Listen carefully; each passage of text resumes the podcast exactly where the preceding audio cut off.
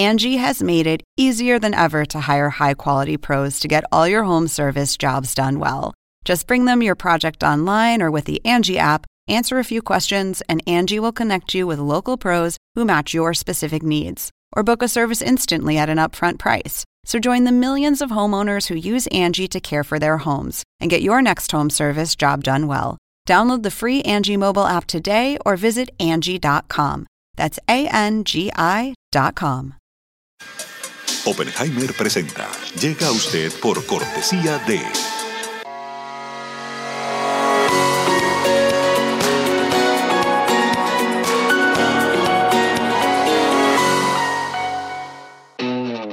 UAD es más que una universidad. Es vivir una experiencia única de aprendizaje. Es tu tiempo de vivir. UAD Experience.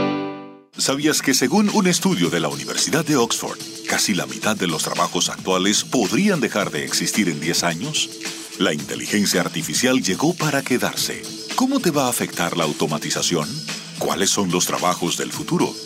Andrés Oppenheimer te lo cuenta en su nuevo libro, Sálvese quien pueda. Y no te quedes atrás. Encuéntralo en librerías.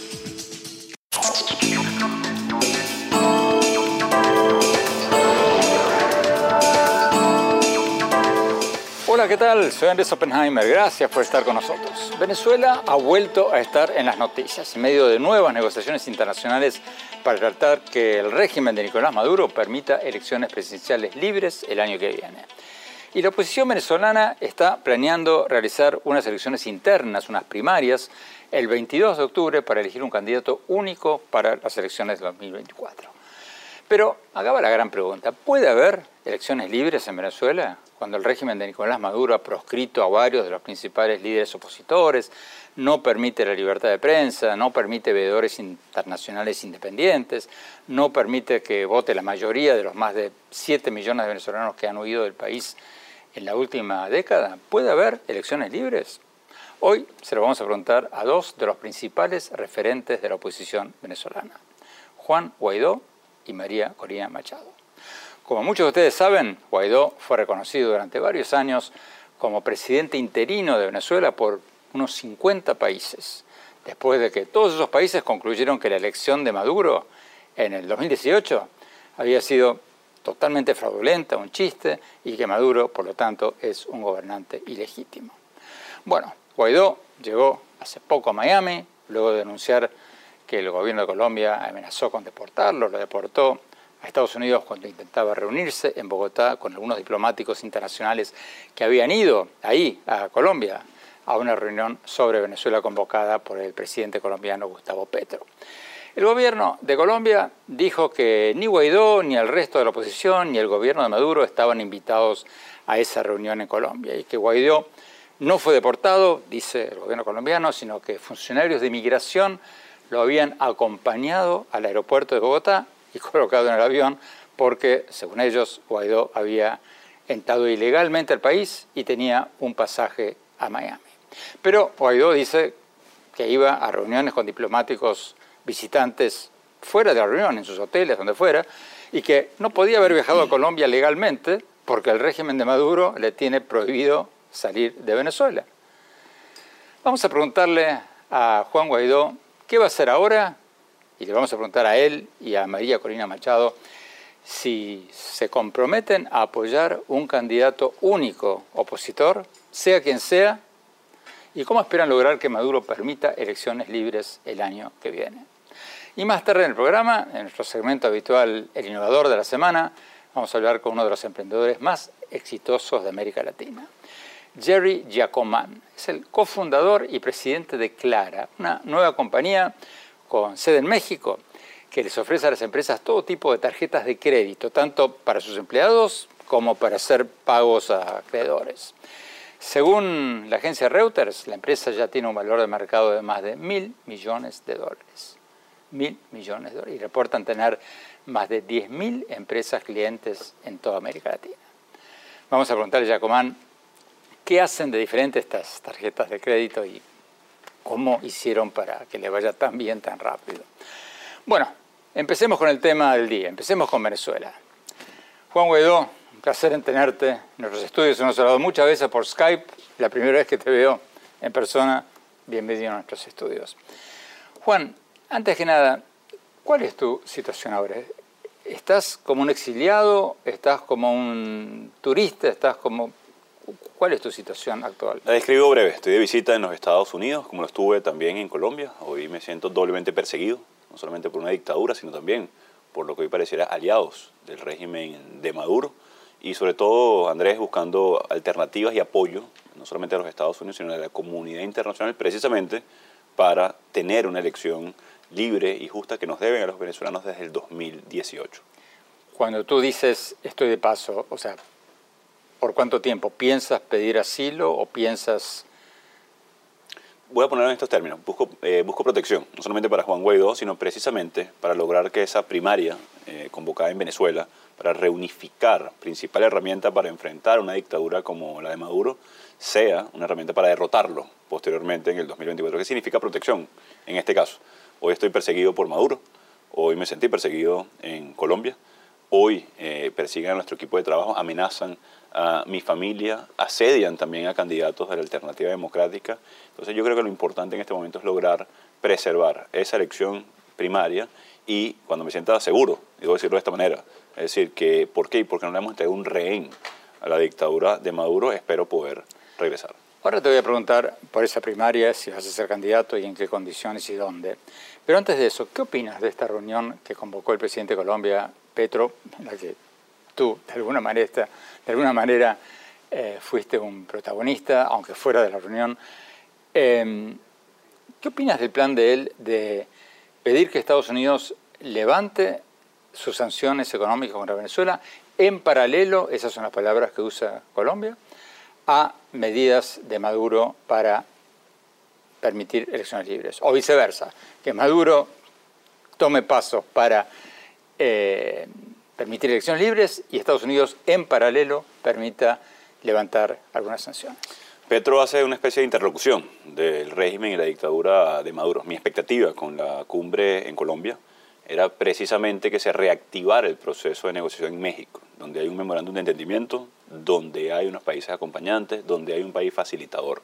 Es decir, evitar que Maduro se escabulla, como lo ha hecho antes Andrés, y lo hemos visto cuando aprovecha estos escenarios internacionales para distender la presión internacional en vez de cumplir con sus compromisos como esperamos los venezolanos, a pesar de que sabemos que una dictadura no tiene palabra. Ah, pero en este caso es la presión y la fuerza internacional más, evidentemente, las opciones que le interesa a la dictadura, porque la dictadura también ha dicho claramente, vocalmente, que levanten todas las sanciones y hay elecciones. Es decir, Maduro reconoce que no hay elecciones libres en Venezuela. Maduro reconoce que secuestra el poder electoral en Venezuela. Maduro reconoce que no hay independencia de poderes, por lo cual hay un doble eh, reconocimiento la necesidad de la elección libre y, por supuesto, los incentivos ah, a, medida de presión son los correctos y son de los pocos que tenemos que son las sanciones. Bueno, pero, pero tú dices eh, que el gobierno de Colombia es un interlocutor. Un interlocutor, si tú lo buscas en el diccionario, puede ser un mediador de buena fe ¿Es un mediador de buena fe?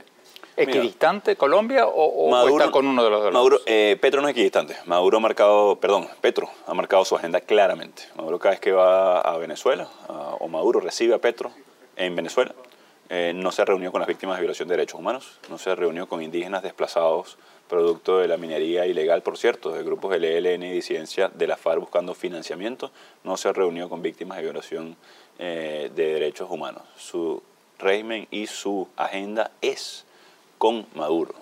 Hoy Petro marca su agenda, fija posición y es ponerse del lado de Maduro.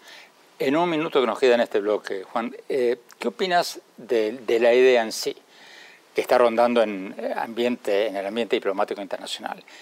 Una, un levantamiento progresivo de las sanciones a cambio de medidas concretas de Maduro para permitir elecciones libres. ¿Qué tendría que hacer Maduro concretamente para que tú apoyes un levantamiento gradual de las sanciones?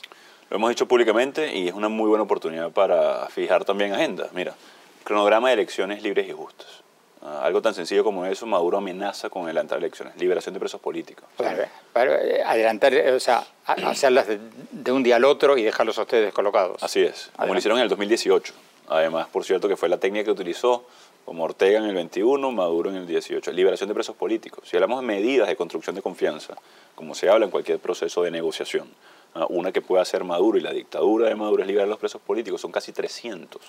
Que cese la persecución en contra de dirigentes políticos, que permita la llegada de la misión de observación electoral temprano para, eh, de, la, Unión Europea para avanzar en el proceso, que eh, liberen medios de comunicación, que vuelva, por ejemplo, CNN a la parrilla de comunicación en Venezuela. Es decir, está una lista clara de medidas de construcción y luego inicia el proceso progresivo. Y aquí el condicional es fundamental. Ah, me piden un corte, pero lo que tú estás diciendo es que una de esas medidas para ti no sería suficiente para que Estados Unidos empiece a levantar sanciones.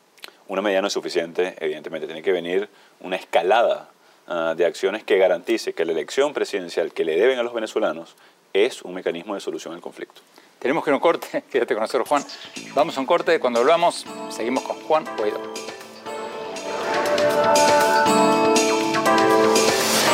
Exclusivas residencias de lujo frente al mar en Miami.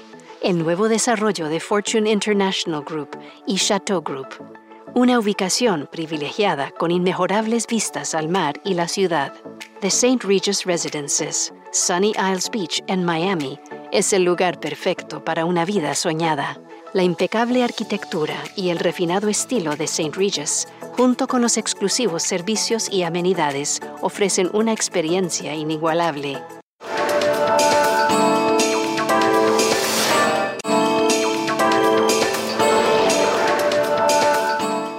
Gracias por seguir con nosotros. Estamos hablando con Juan Guaidó, el dirigente opositor venezolano que hace poco era reconocido por Estados Unidos y 40, 50 países como el presidente interino de Venezuela. Hace unos días llegó a Estados Unidos después de su salida de Colombia.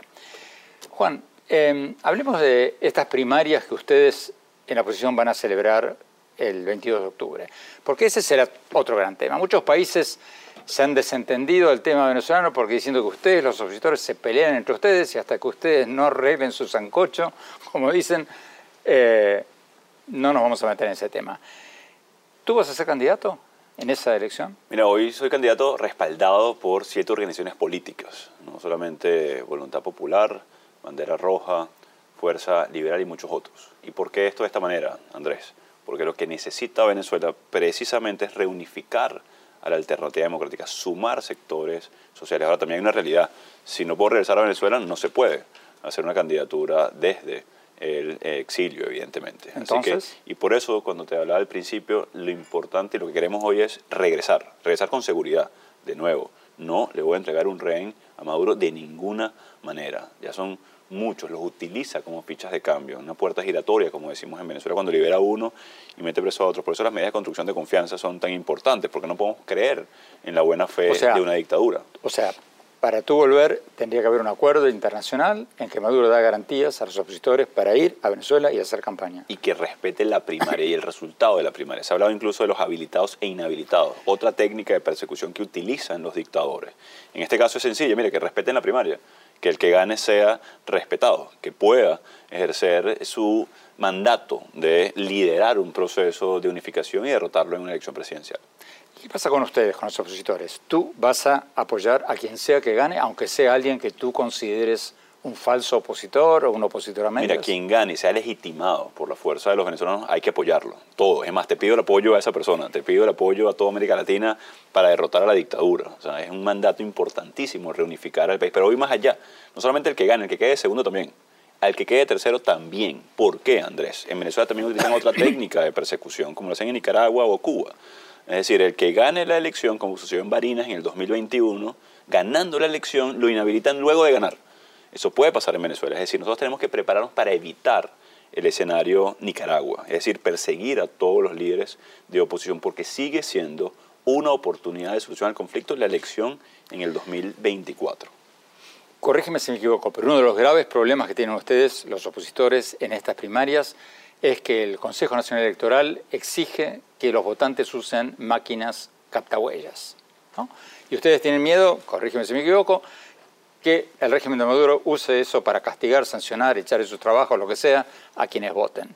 ¿Cómo van a resolver ese problema. Y ese miedo viene, por cierto, de que utilizaron mecanismos anteriores, una famosa lista Tascón en Venezuela, que era la lista de discriminación, es decir, los que participaron en la primaria o el referéndum revocatorio en su momento, lo utilizaron para votarlos de sus empleos. Es decir, hay una, hay una fuente de ese temor que tenemos. ¿Qué queremos hacer? Preservar la identidad del elector para que no sean sujetos de persecución de una dictadura. ¿Cómo puede hacer eso? Sencillo. O evitar el, uso de la, de la capta huella o hacer la votación manual. Es decir, tenemos alternativas para evitar que la dictadura persiga a quienes quieren y creen poder participar en esta primaria. ¿Pueden hacer una primaria sin el Consejo Nacional Electoral? Es muy cuesta arriba, debo decirlo. ¿Por qué? Porque la infraestructura del Estado la secuestra evidentemente Maduro, es decir, los colegios. En Venezuela tradicionalmente nuestros lugares de votación son los colegios. ¿Y qué pasa con los padrones? El registro electoral está conformado. Yo creo que evidentemente eso tiene que pasar por un registro de depuración, pero es el mejor registro que tenemos en este momento. Eh, empezar un registro hoy de cero, operativamente hablando, esto es muy técnico, pero es cuesta arriba cuando estamos en dictadura, cuando no hay recursos para ejercer la plena, por lo cual vamos a necesitar apoyo. ¿Cuál registro sí tenemos que hacer? El de venezolanos en el exterior. Son más de 4 millones en edad eh, de votar en el exilio, más 2 millones en Venezuela de jóvenes mayores de 18 años que no han podido inscribirse porque no le acercan el punto de registro. Incluso hemos hecho grandes esfuerzos para poder registrar a la mayor cantidad de estos jóvenes. Estamos hablando de 6 millones entre exilados y nuevos votantes, más los que ya queremos salir de la dictadura, por eso Maduro persigue y evita dar cronograma y fecha de elección.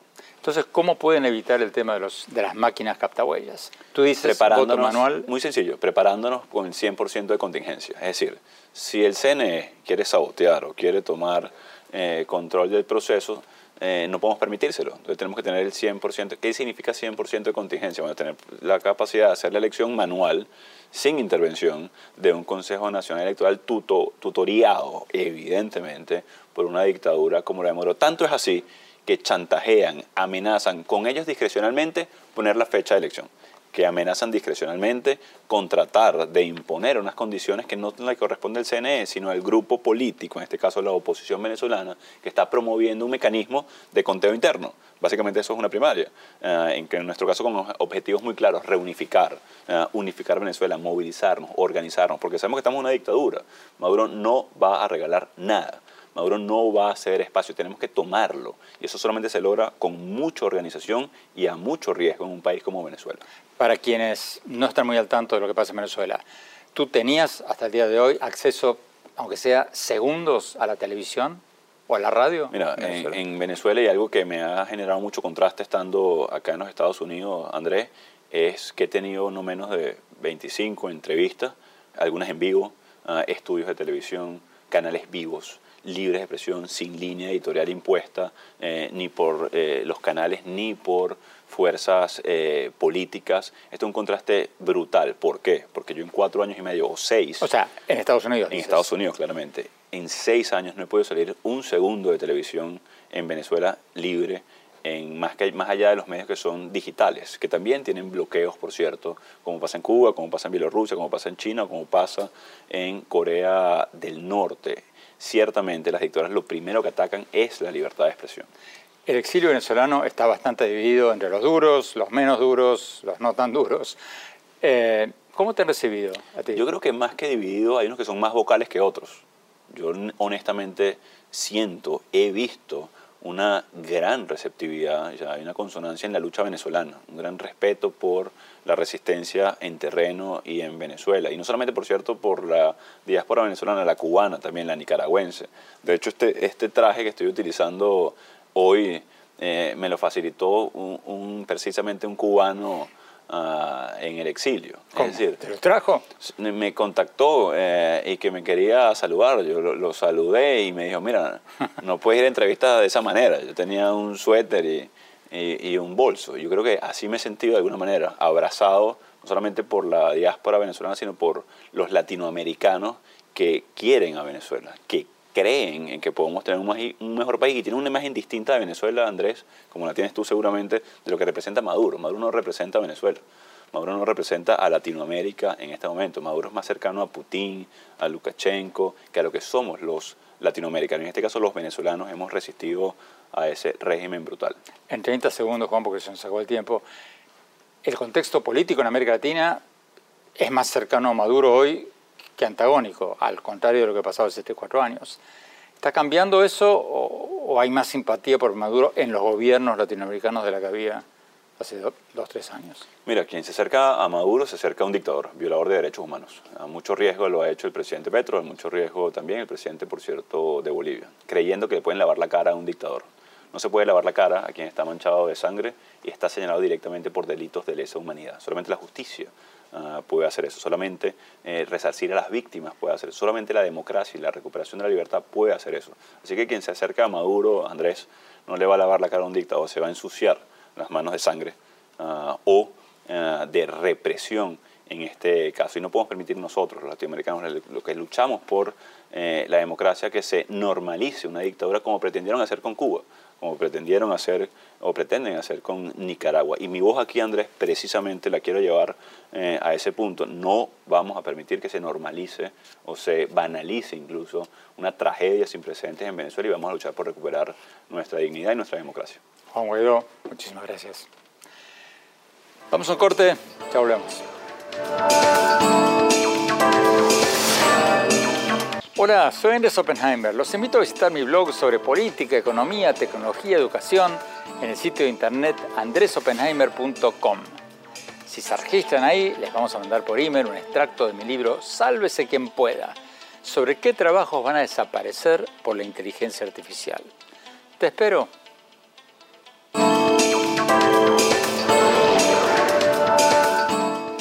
Gracias por seguir con nosotros. Estamos hablando sobre las nuevas negociaciones internacionales para tratar de lograr elecciones presidenciales libres o creíbles el año que viene en Venezuela. Y también sobre el plan de la oposición venezolana de hacer una elección primaria el 22 de octubre de este año para elegir un candidato único de la oposición para las elecciones del 2024. Vamos con la precandidata opositora María Corina Machado. María Corina, muchas gracias por estar con nosotros. María Corina, ¿cómo se llega a elecciones más o menos creíbles en Venezuela? Porque el hecho es que el año que viene tendría que haber elecciones en Venezuela. ¿Cómo se llega a una solución para que estas elecciones sean más o menos legítimas? Es, esa es la gran pregunta. Y es una pregunta legítima que se lo haga cualquier latinoamericano, cualquier persona demócrata del mundo, y los venezolanos también, porque al final son 23 años, 23 años en los cuales este país ha quedado devastado. Desde que Maduro, son 10 años ahora. En 10 años la economía venezolana ha caído en tres cuartas partes. Tenemos la cuarta parte del país que ha huido desde que Maduro llegó. Eh, y, y, y, lo hemos intentado todo. Han habido 33 elecciones, han habido 15 diálogos, han habido protestas, han habido presiones internacionales. Es decir, no dice, lo hemos tratado todo, que puede ser distinto ahora. Yo creo que hay grandes aprendizajes y yo siento que los venezolanos sentimos que todos estos años en lucha fue preparándonos, forjándonos para un momento y que el momento llegó. Entonces, ¿cómo llegamos a unas elecciones creíbles? ¿Con una negociación internacional o, o nacional o cómo? Bueno, yo te decía esto porque es que yo creo que tenemos que llegar construyendo fuerza. Hoy el régimen no tiene incentivos para ceder nada ve a la sociedad venezolana mayoritariamente contra el régimen, pero sin una dirección política sólida y legítima. Entonces yo creo que un mecanismo de construcción de fuerza que nos pueda llevar para una verdadera negociación, para lograr esos términos a los que tú haces referencia, es precisamente el proceso que tenemos el 22 de octubre de este año, que son unas elecciones primarias. ¿Por qué? Porque eso nos va a permitir lograr coordinar todos los sectores de la sociedad, darle legitimidad empoderar un interlocutor de cara a los actores internacionales con una estrategia sólida que el país acompañe y unos niveles de organización y, de, de entusiasmo ciudadano sin precedentes. Esa es la gran esperanza que representan las primarias. Si hacemos esto bien, estoy convencida que la construcción de esta fuerza nos va a llevar a una posición en donde sí vamos a poder sentarnos en una mesa para exigir términos competitivos de cara a la elección presidencial del 2024. Bueno, en estas primarias programadas para el 22 de octubre, para elegir un candidato opositor, el problema, y corrígeme si me equivoco, es que el Consejo Nacional Electoral, o sea, las autoridades electorales oficiales de Venezuela, que han sido acusadas por ustedes en la oposición de ser afines al gobierno, exigen que estas elecciones sean con máquinas captahuellas, o sea, máquinas que permiten identificar a los votantes. Y ustedes obviamente tienen miedo que mucha gente no saldría a votar porque sería como darle a conocer al gobierno quiénes son opositores y votan por la oposición. ¿Cómo van a resolver este problema ustedes de una elección primaria con máquinas captahuellas? O sea, concretamente ustedes, tu partido, ¿participarían en primarias con máquinas captahuellas? Fíjate, es importante recordar de dónde viene el repudio nacional de las captahuellas. En el año 2004 tuvimos un referendo revocatorio, tú lo recordarás, para el cual los venezolanos, millones de venezolanos, salimos a recoger firmas. Yo trabajaba en Súmate en ese momento para activar ese mecanismo constitucional. Llevamos más de 3 millones de nombres con firmas en sus papeles al Consejo Nacional Electoral y Chávez le ordenó al presidente de ese instituto que le diera copias de todas estas planillas a un diputado que se llamaba Luis Tascón. Este señor creó una lista que se usó para despedir de todos los cargos públicos a quienes aparecíamos allí firmando que tenían cualquier tipo de relación contratistas, proveedores del Estado. Incluso se nos prohibió a todos los que allí parecíamos entrar a cualquier organismo o instalación pública. Fue un apartheid del siglo XXI, como así lo llamamos. Andrés, esto está aquí, en la mente y en el corazón de los venezolanos, porque nunca antes se había hecho una división, una discriminación de este nivel. Entonces, evidentemente, la primaria es un evento de las fuerzas democráticas para lograr darnos un liderazgo legitimado que enfrente el régimen en una próxima etapa definitiva, crucial, como tú bien has dicho. De modo, sería absurdo pedirle a la sociedad venezolana que hoy enfrente este régimen que persigue, que tortura, que asesina, que tiene que someterse al riesgo para ir a votar en una primaria, de poner su, su huella digital, su eh, cédula, su nombre, para que el régimen sepa en tiempo real quiénes nos oponemos a ellos, porque los que participamos en las primarias claramente son los que queremos un cambio político. Entonces, esto resulta un, exabrupto, esto es cruel por parte, eh, pienso yo, de quienes organizan las primarias y lo que estamos planteando es que sean unas primarias ciudadanas, organizadas por la gente. Entonces, resumiendo, a ver si entendí bien, ustedes entonces no participarían en primarias con máquinas captahuellas. Para dejarlo en claro, ustedes proponen que el voto sea manual, contado por ustedes mismos, por la oposición. O sea, ustedes dicen, si esta es una primaria de la oposición, la oposición tiene que contar los votos. Exactamente, no lo puede contar Jorge Rodríguez. Un Consejo Nacional Electoral que no es que nosotros decimos que es fraudulento, es que organismos internacionales así lo han dicho. Eh, y, por supuesto, se ha considerado incluso ilegítimo porque fue designado por una Asamblea Nacional Constituyente que no reconoce a nadie en el mundo. Es decir, es un problema de legalidad, un problema de legitimidad y es un problema, además, humano, la gente lo sabe. El gobierno de Maduro dice que el uso de máquinas captahuellas es una disposición legal. Tenemos que ir a un corte. Cuando volvamos, vamos a preguntarle a María Corina Machado sobre las primarias, las elecciones primarias de la oposición. Y le vamos a preguntar si en caso de perder, ella aceptaría al ganador, sea quien sea, o si hay uno o algunos a quienes ella no apoyaría. No se vayan, ya volvemos.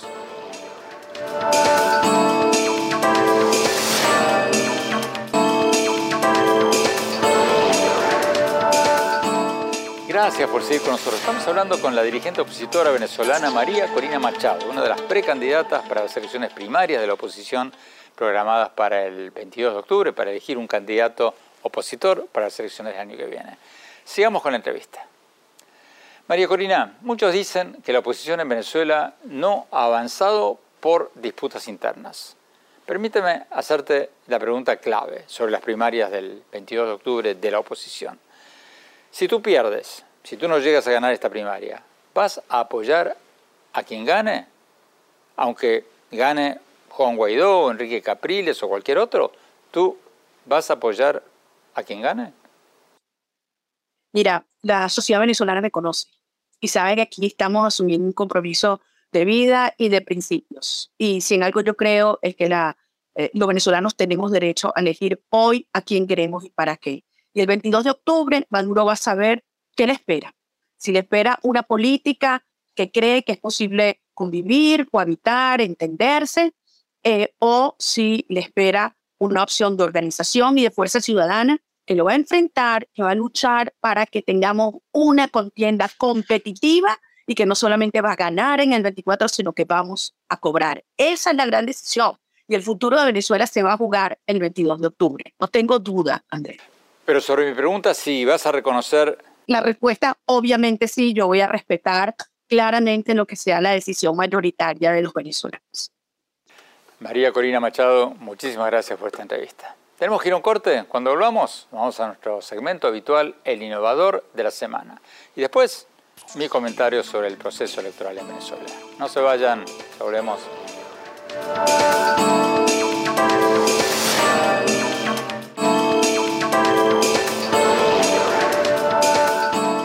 Gracias por seguir con nosotros. Vamos a nuestro segmento habitual, el innovador de la semana. Hoy vamos a tener con nosotros a uno de los nuevos emprendedores más exitosos de América Latina, Jerry Giacoman. Es el cofundador y presidente de Clara, una nueva compañía que les ofrece a las empresas todo tipo de tarjetas de crédito, tanto para sus empleados como para hacer pagos. Según la agencia de noticias Reuters, ya tiene un valor de mercado de más de mil millones de dólares. ¿Escucharon bien? Compañía reporta tener más de 10.000 clientes, empresas clientes en América Latina. Vamos a preguntarle ¿Qué hacen de diferente de lo que hacen otras tarjetas de crédito? ¿Y cómo lograron recaudar tanto dinero en apenas dos años en el mercado? Vamos a la entrevista. El innovador de la semana es presentado por falabella.com, un nuevo punto de partida. Jerry Giacomán, muchas gracias por estar con nosotros. Ustedes dicen ser una empresa que administra tarjetas de crédito corporativas. ¿Qué significa eso? Claro, Andrés. Pues en Clara sabemos lo importante que es para las empresas hacer una mejor gestión de sus recursos y sus pagos y creamos, por lo tanto, una solución tecnológica que permite a las empresas pues, gestionar eh, todos sus pagos vía tarjetas de crédito corporativas o transferencia eh, y eh, pues permitimos, por ejemplo, el caso de las tarjetas, que la empresa cree todas las tarjetas que pueda necesitar, asignarlas a diferentes usos, diferentes personas, por ejemplo, puede ser un equipo de venta, eh, o para uso de caja chica en las tiendas. Y también pueden ser pagos, eh, transferencias bancarias y esa solución nuestra pues permite eh, la programación de pagos masivos, pagar solamente contra facturas, por lo que con Clara en una sola plataforma se pueden gestionar todos los pagos de la empresa. A ver, si yo soy una empresa, con esta tarjeta puedo sacar diferentes tarjetas para mis empleados, por ejemplo.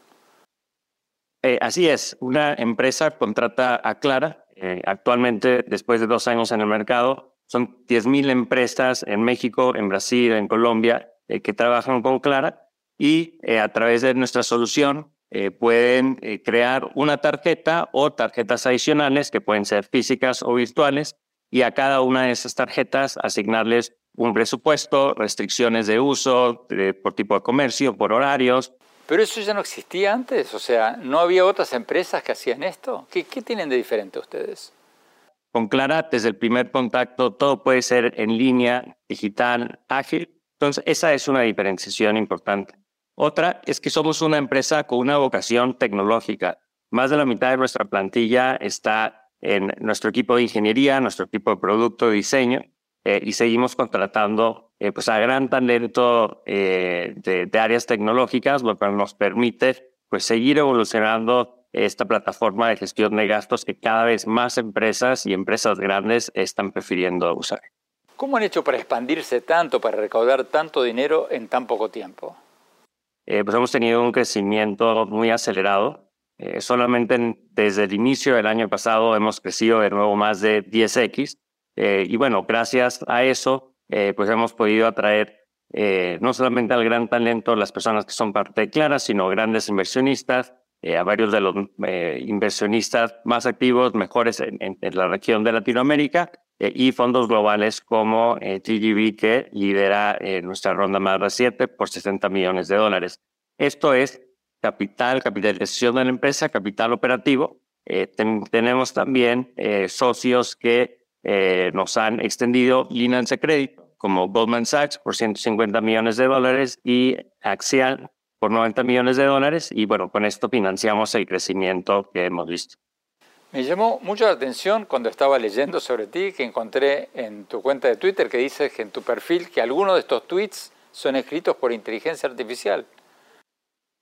Bueno, es un, es un juego de, eh, bueno, internamente estamos usando bastante eh, lo que es la inteligencia artificial eh, para pues, buscar eficiencia, productividad del equipo y vemos oportunidades muy interesantes también de aplicar la inteligencia artificial para que nuestros clientes puedan obtener recomendaciones sobre cómo están haciendo gestión de sus recursos y poder eh, como si fuera un asistente o un analista, eh, hacer preguntas y, recibir esas respuestas. Entonces, es algo que está eh, muy en mente y, bueno, lo usamos pues incluso para escribir algunos de los tweets míos o de la empresa.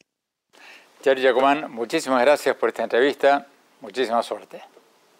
El innovador de la semana es presentado por falabella.com. Un nuevo punto de partida. Tenemos que ir a un corte. Cuando volvamos, mi reflexión sobre el proceso electoral en Venezuela. No se vayan, ya volvemos.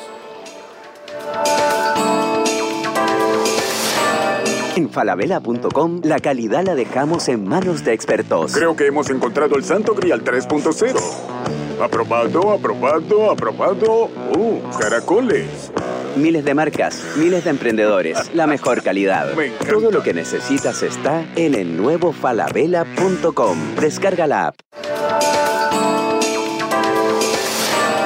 Hola, soy Andrés Oppenheimer. Te invito a visitar mi blog en el sitio de internet andresoppenheimer.com. Ahí puedes ver mis entrevistas y mis artículos más recientes.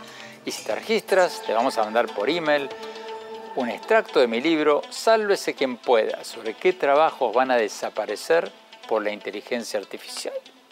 Te espero.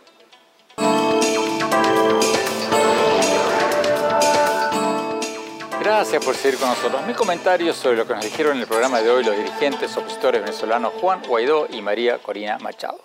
Como decíamos en el programa, ambos están postulando separadamente para las primarias de la oposición venezolana para elegir un candidato único de la oposición para las elecciones presidenciales del 2024. Está claro, clarísimo, que la oposición venezolana está luchando en condiciones casi imposibles, porque el régimen de Nicolás Maduro ni siquiera les ha dado una fecha para las elecciones, o sea, las puede convocar pasado mañana y dejar a la oposición totalmente descolocada. Ha proscrito a varios de los principales líderes opositores, controla las reglas y las autoridades electorales, no permite la libertad de prensa, no autoriza que vote la mayoría de los más de 7 millones de venezolanos que se han ido del país en la última década, ni siquiera permite o ha permitido observadores internacionales creíbles en el proceso electoral. Entonces, no hay duda de que la oposición está luchando en condiciones totalmente desparejas. Pero la oposición tiene una nueva oportunidad de aumentar la presión nacional e internacional para que Maduro permita elecciones libres el año que viene. Es una nueva oportunidad esta fecha electoral aunque Maduro no esté dando las condiciones, la oposición puede aprovecharlas para reaglutinarse, volver a cobrar protagonismo y aumentar la presión para que haya elecciones creíbles. Pero, y aquí está el gran pero, la oposición solo va a poder lograr esto, que otros países aumenten la presión sobre Maduro, si se unen, si logran unirse entre ellos. Porque las divisiones internas de la oposición venezolana le han dado una magnífica excusa a muchos países para desentenderse del drama venezolano, para tirar la toalla. Si los opositores no se unen, si se desconocen entre ellos, como cuando recientemente algunos partidos opositores abolieron el cargo de la presidencia interina que ejercía nuestro invitado de hoy, Juan Guaidó, entonces que se olviden de la comunidad internacional o de Estados Unidos. Porque si los demás países no ven una oposición unida, no van a ser muchos. La historia reciente ha demostrado que la presión internacional sobre el régimen de Maduro es directamente proporcional a la unidad de la oposición venezolana. Vamos a ver si todos los dirigentes opositores aprendieron esta lección. Los dos que tuvimos hoy dijeron que sí, que van a apoyar a quien gane. Vamos a ver si lo hacen todos. Se nos acabó el tiempo. Los invito, como siempre, a visitar mi blog en la página de internet andresopenheimer.com. Síganme también en mi Twitter, arroba Oppenheimer en mi página de Facebook, Andrés Oppenheimer, y mi cuenta de Instagram, Andrés Oppenheimer Oficial. Gracias por habernos acompañado. Hasta la semana próxima.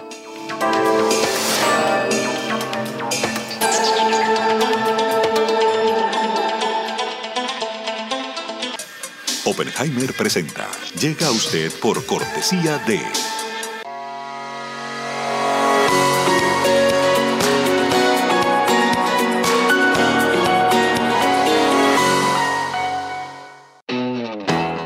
Es más que una universidad. Es vivir una experiencia única de aprendizaje. Es tu tiempo de vivir. WAD Experience.